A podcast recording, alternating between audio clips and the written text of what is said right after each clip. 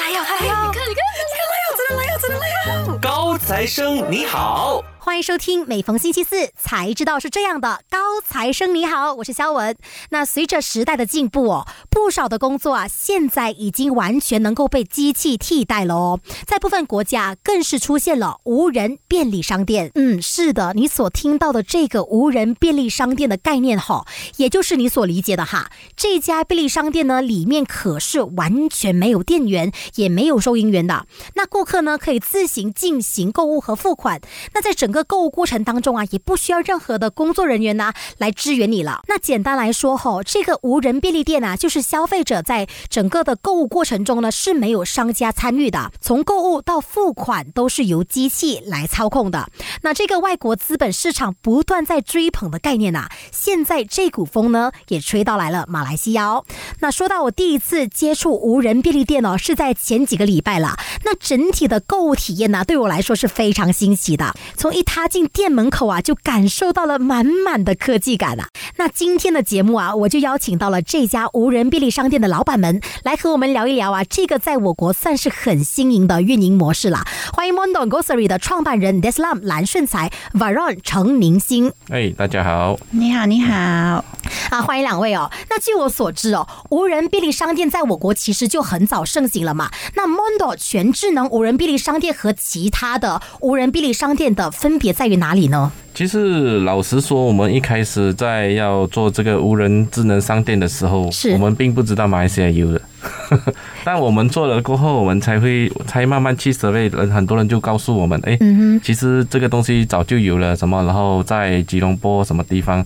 但我们那个时候就在 MCO 里面嘛，就很难去一个 state 读一个 state 去 travel，他们去 check 没有办法马上去实地考察。嗯嗯。然后开放了过后，我们去的时候，这些无人便利店也已经没有了。是。所以那个时候我们就会去想，呃，为什么他们做不到？那我觉得现在情况是因为我们是因为时机，而不是那这个无人便利店不能做。因为这个 MCU 里面，他把这个电子钱包。跟这个信用卡推到最高峰，很多人已经不习惯再用现金来交易了。嗯哼，所以在这个时候，我们的无人便利店在这个趋势下，它也赶上了这个马来西亚这个时机。就是比如说，我们进入我们的店，不像以前的，他们的以前的是要呃扫码，然后登记，填 info，是所谓一个便利店，我们的感觉就是要快嘛，对不对？但是你要站在门口那边扫描。是呃，然后再填自个人的资料，到你进入店里面，这个阶段就花费了很多消费者这个心机啊，还有这个时间了。对，而且再加上你还需要去到了这个 app 嘛，在你的手机上面有一些太多步骤需要需要 step by step 一个一个去做。是，那我们这个便利店不同点就我们只需要扫脸就好了，就能进去了。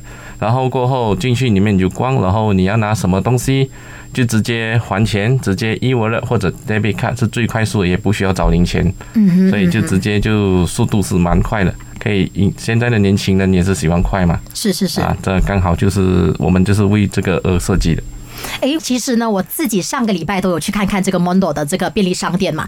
那其实哦，我整体一踏进去这间店呐，就感受到满满科技的，像包括 Deslam 刚刚说的，就是需要扫脸嘛。扫脸过后呢，就是大家可以嗯随意的去看你想要逛哪个商品，逛商品过后呢，你拿着你想要买的商品，再去到嗯这个自费的 counter 上面自费就好了。那整体呢都是由机器人来做整个操作的。那想问问看你们两位哦，你们认为呀，无人便利商店的主打顾客群是谁呢？又是因为什么样的社会因素呢，才形成这群的顾客群呢？其实这个顾客群嘛，他就已经在了。他是就现时下的年轻人啊，还是说你去你要买什么东西？二十我因为我们也是二十四小时的嘛，是我们也曾经在晚上的时候，比如说 MCO，大家的体验是最深切的，对不对？因为比如说我我们是第一批打疫苗的人嘛。嗯哼，打了疫苗过后，然后晚上为什么我那时候会开始想要做这个无人超市？就是因为我们打了疫苗过后，然后发现家里没有帕拉多，然后晚上凌晨发高烧、辗转难眠，然后痛到半死，走下楼，而且基本上也没有一家是二十四小时的药剂店哦。对，很少了，现在已经很少了。所以那个时候出到去，帕那都没有，家里又没有存货。那只能待一个晚上了，就只能撑到明天八点。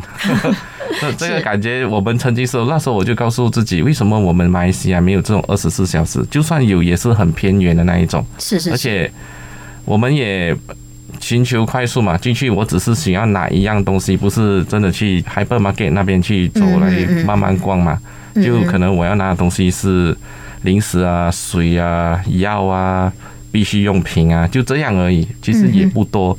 所以我们就是在呃主打这种各户群快捷啊嗯、便利、快捷，就是这样的。那接下来我还有一个问题哦，就是刚刚我们聊到的，基本上所有都是以机器人来为我们服务，来为我们操作嘛。那如果有老一辈，算是可能八零啊、七零年代的老人家。不说老人家吧，说中年人群，他们想要体验这个呃无人便利商店的服务，但是他们没有可能没有这么广泛的使用这个网络的这些设施啊，像电子钱包啊，或是甚至连出进门口那个刷脸都不懂要怎么进的话，其实有什么样的一种方案来解决这一群的客户群吗？其实我们也有派人在那边驻守，但是他的时间就比较不一定，因为他们一个人要管差不多两间到三间，而且我们也有一个二十四小时的监控。是当他们发现这些老人家有这些问题的时候，他们在监控上面会呃告诉你。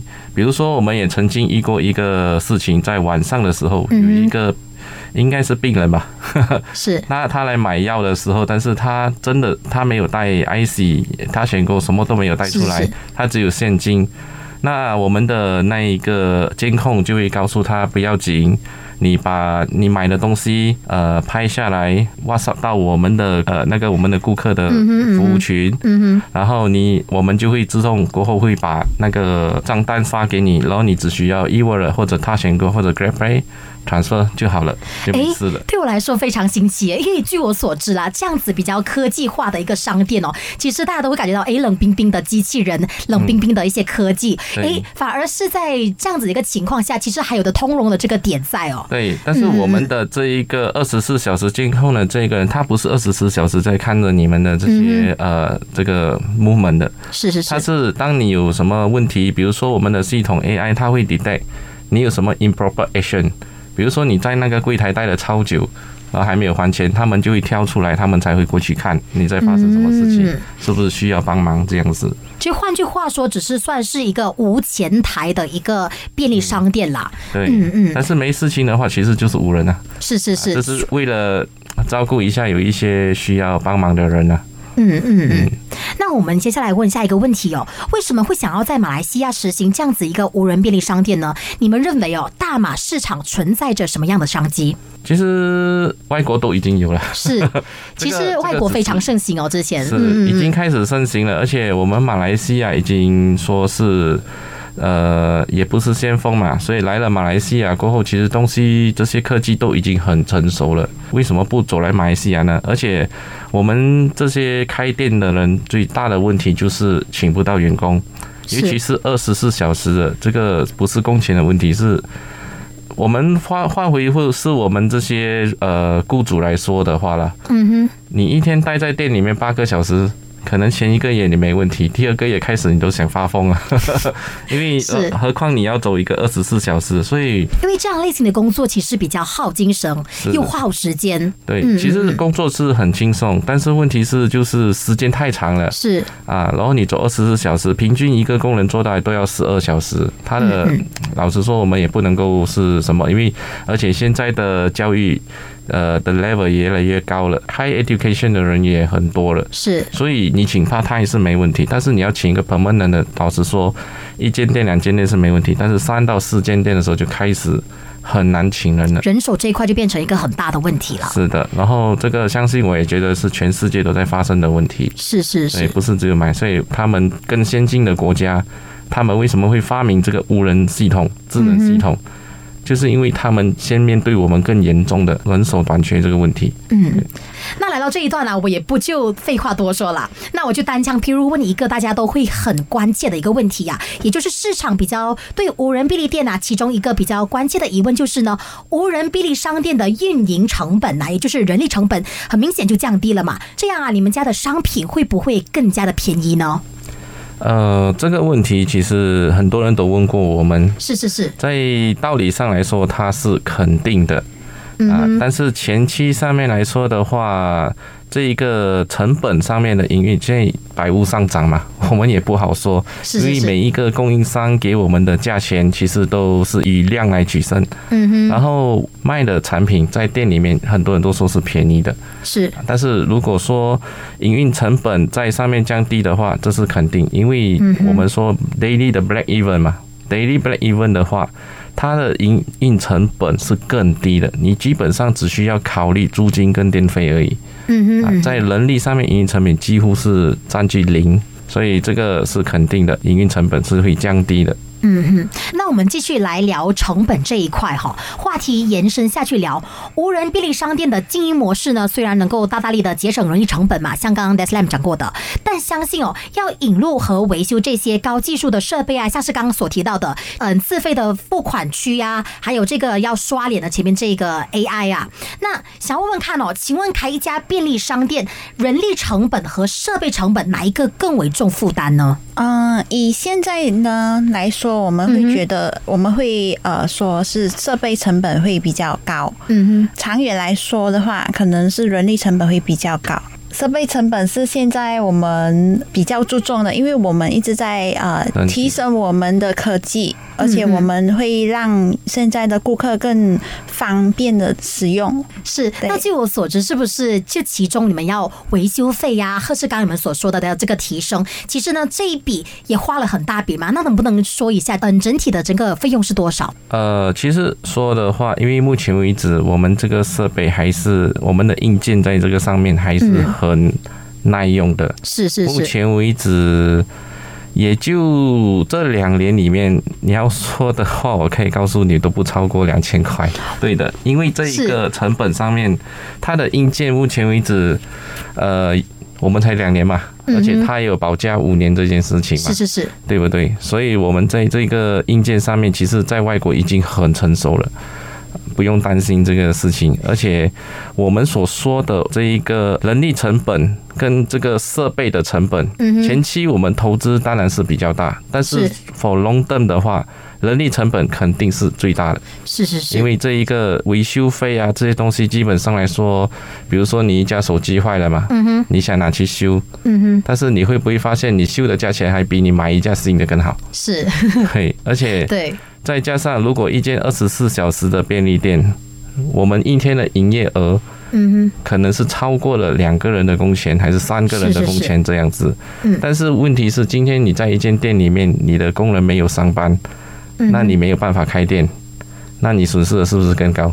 是是对，是，因为就算是机器它坏了，三天里面能够修好，或者收费，我们说那个软件，如果是宕机的，它也在二十四小时里面搞定。但是如果有一个人离职，可能你三个月都请不到一个。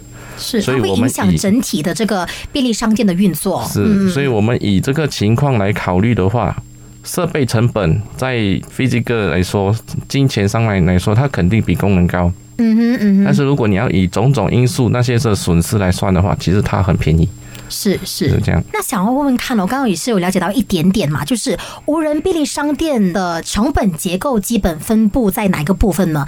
像我就我所知，刚刚说到就是整个维修费和这个提升费就是两千块钱了嘛。那有其他部分吗？像是运输啊，或是电费啊、租金啊、其实最主要的成本结构是在软件上面，软件？因为我们这个软件是我们自己开发的，也有请了很多一些 outsource 来帮忙，所以在这个软件方面，我们投资的成本是最高的。是是，那想要知道哦，像是无人便利商店，它不像自动贩卖机嘛，而是商品放在架子上，让消费者自助式的付款嘛。那请问哦，Mondo 开张以来呀、有没有发生一些偷窃的事件或是案件呢？我觉得这个所有商店都一定发生了，是是也不一定是我们无人便利店。我们来说一下这一个，这个是大家都最最关切的偷窃这个事件。其实我们在这一个偷窃事件里面，我们可以几乎一百八十能够抓到人。然后我们在这段时间里面的防盗措施呢，其实为什么每个人要进来扫脸？你会发现这一个扫脸机它是什么？它是脸部识别机。是，它不是普通的相机哦，它是脸部识别机。嗯，所以有时候说上一次嘛，我们是有人偷了东西，是，那我们就直接是可以关门的嘛，系统检测就直接关门。但是可能凌晨两三点、四点，我们报警到到那里处理的时候，就顾客那个顾客就可能这是我们遇过的问题了，嗯哼哼，就他就说啊，那我不买了。那你知道吗？这是不能够逮捕他，也不能够怎么样的嘛嗯嗯嗯。对对但是凌晨两三点就和他一起闹到天亮这样子，是，所以到最后我们就改变了策略，我们就直接就开门让你出去，但是我们会记录你的所有的样子，还有你的 video，我们会去报警。嗯，那我们相信嘛，今天很多人偷成功了，他下次就一定会来，或者他会去下一间店。嗯而我们 Mondo 其实不只是只有 Mondo 是有脸部识别机的，是，很多商店开始他们的 CDV 也有这个东西，嗯哼，所以我们正在极力的和他们合作，来抓到这一些偷窃的。还有另外一个就是警察，现在所有人的还钱方式其实基本上就是 e-wallet 是，跟呃信用卡、debit 卡嘛，对不对？嗯哼，其实就也会遇到一些人比较不诚实，拿五个还两个。哦，会如果会会遇到这样子的情况的话，那其实相机是能够拍摄整体它的干案过程的。对，全部都能，而且重点是他们的还钱方式就是以我跟信用卡，我也不知道他们怎么想的。那我们要追踪你是不是很简单？是是 我们有你的交易记录，是是对，是，然后我们只需要跟银行报一个警，跟银行跟那个就会 call back 了。嗯，那我想要知道，我这样如果一次两次对店的损失还不算大嘛？那如果很多次要陆陆续续开始有很多人来偷的话，这样有没有更好的一个防案措施呢？其实我们系统上面，我们已经是有最高等的那一个保障措施了的。嗯嗯嗯可是如果说今天一两间肯定是没什么问题嘛，是是对不对？可是多间的话，我们就会交给警方处理了，嗯，因为警方他们的执行能力比我们还要强。是比如说，是是我们是不能够和 bank issuer 他们去谈，但是警方直接可以。可是到那个时候的话，我是想奉劝一下偷窃的人，嗯哼，可能罚款不高，可能三千一万，嗯对不对？嗯那不是我们收的哦，我先要说，但是法庭罚款或者你坐牢一天两天这样子，可能你觉得这个不是什么问题，这个代价不大，不大，嗯。但是有一个更大的代价是你有案底，是这个案底，是影响你一辈子的东西。嗯嗯，啊，以后你要贷款，你要出国，你要求学，全部都是那个案底会发出来的。其实我们整间店其实也不贵嘛，算来成本一个东西给你偷才几块钱。是。那其实商家的这个损失不大，但是不要一时偷就觉得一时爽，但其实呢，你要付出的代价是一整个辈子都需要留下这个案底在的。是的，这个就是我们在这个呃防盗措施上面，其实我们是做足的，嗯哼，所以就是在。今天可能有一些人他们会比较侥幸，但是可以告诉你是警察还没到你。是是是，是 的，总会遇得山中遇虎啦。嗯，是的嗯你们算是无前台的一个便利商店嘛？那想问问看，就是这些上架百货的这些工作是负责于谁呢？还是你们有特别请一个工作人员在负责这一块吗？我们有工作人员在负责这一块，嗯嗯但是我们也是有一半以上的呃 supplier 都会自己把自己的产品放上架子。嗯对对，我们也是在慢慢的跟我们其他那一半的 supplier 慢慢沟通，希望可以配合他们来自动上架，是那就是是，更减少人力。对，嗯嗯。但我们还是有负责的员工，就像刚才 Deslam 说的，嗯。我们还是有一个员工会呃照顾三到四间是店面的是是是运行。那这也解决了刚刚我所其中一个疑问，就是因为我发现到啊，有很多就不是 Mondo 啦，就是有些中国的商店呐、就是无人便利商店哦，他们有出现一个问题，就是呢，顾客买了这商品，可能他选择当下不购买，但是他不物归原主，可能他乱乱放，这样会不会影响整体的这个超市的美观呢？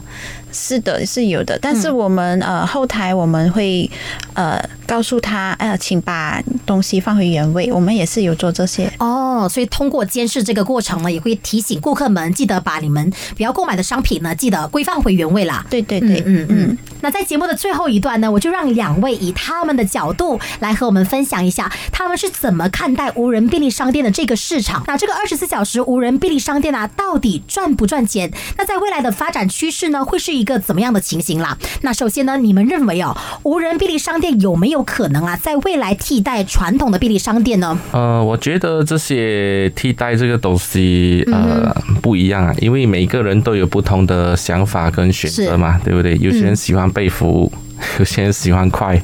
那这个取代这方面，我还没去这样子去呃算它，因为很多行业他们真的需要被介绍。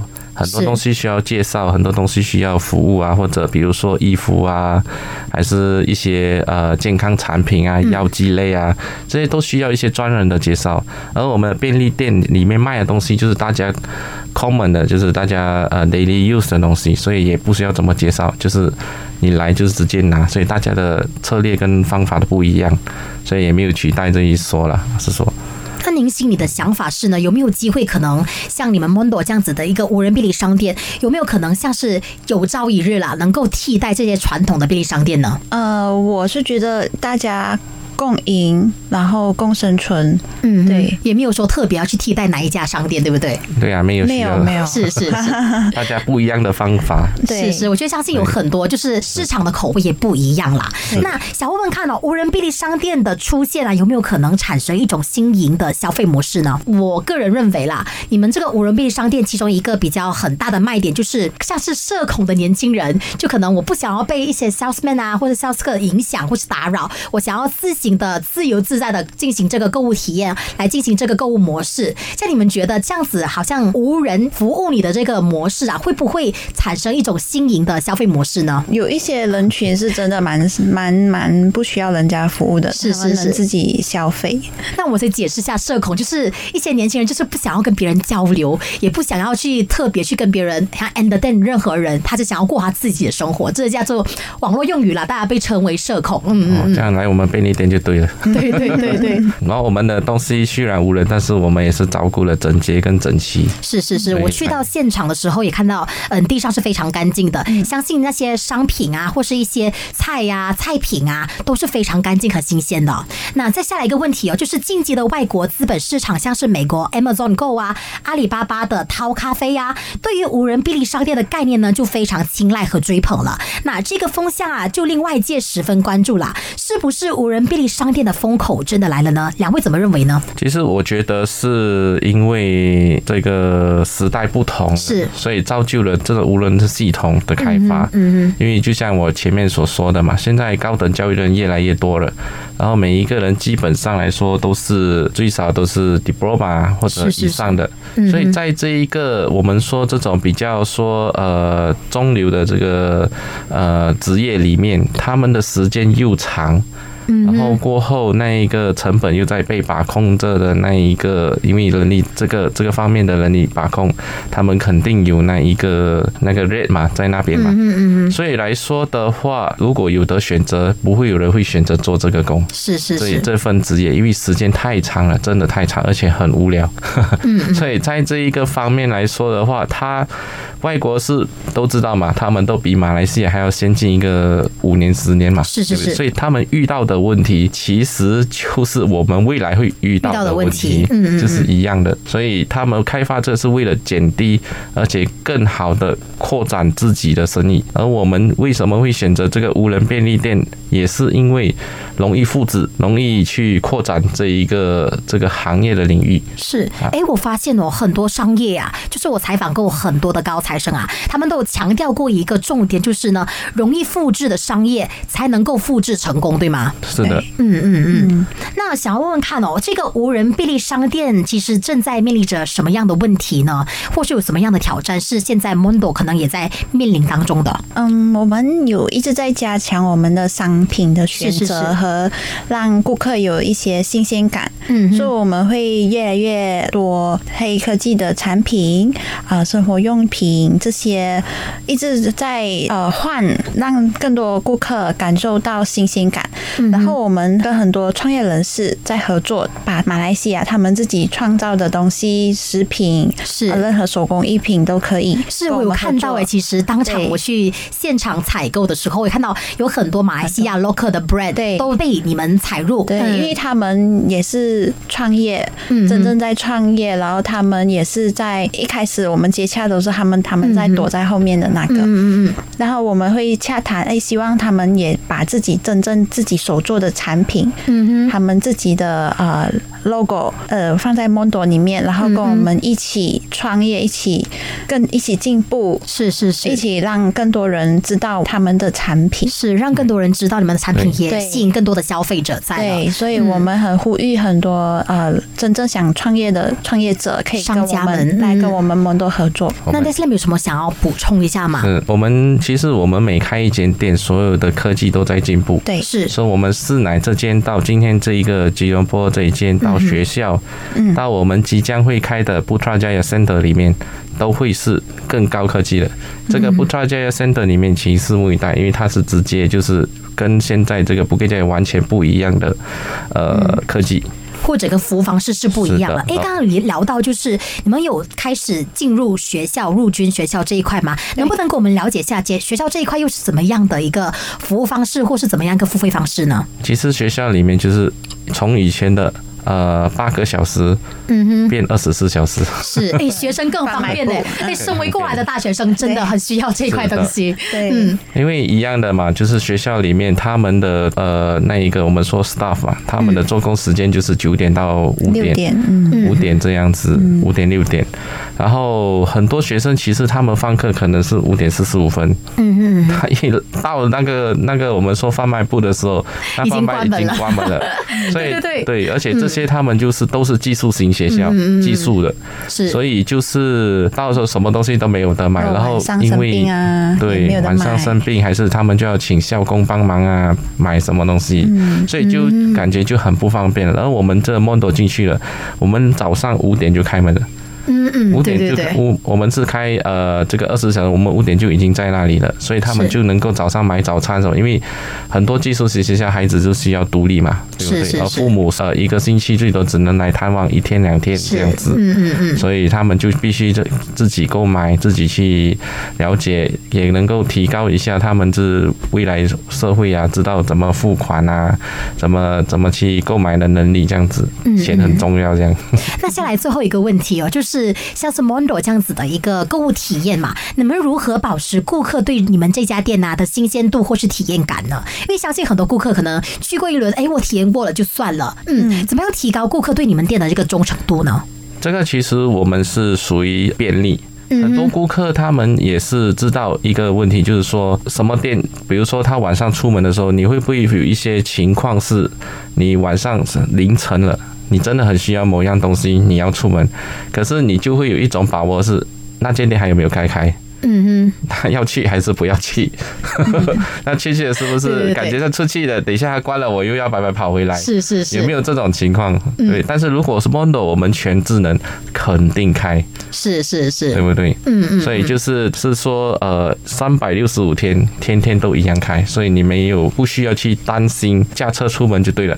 而且我想要一个点，就是哦过节过日可能呃需要员工留下来帮你打工啊，或者帮你服务顾客的话，可能还要需要给一个双倍或是 triple 的这个工钱哦。那如果你使用一个高科技哇，用科技来服务大家的话呢，就不需要考量这一点了。是的，嗯嗯嗯。那当然哦，无人便利商店呢还在摸索和发展的这个过程当中嘛，可能还会有一些细节，还有一些进步空间。但相信啊，这也是一个行业想要成功所必须经历的过程了。但无可否认的就是哈，无人便利商店的最大优势就是呢，它可以节约人工成本，节省消费者的这个购物时间呐、还有大大提高便利程度啦。好，也非常感谢两位今天亲自来到我的节目现场接受访问啦。那我们今天的高材生啊，就先聊到这啦。如果你错过了早上九点的首播呢，那你可以留守到待会中午十二点的重播。我们下期再见啦，守住 U 内容。哎拜谢谢拜，拜拜，谢谢，拜拜。每逢星期四早上九点，偷偷告诉你，在企业经商里，高材生那些不为人知的秘密。嘘。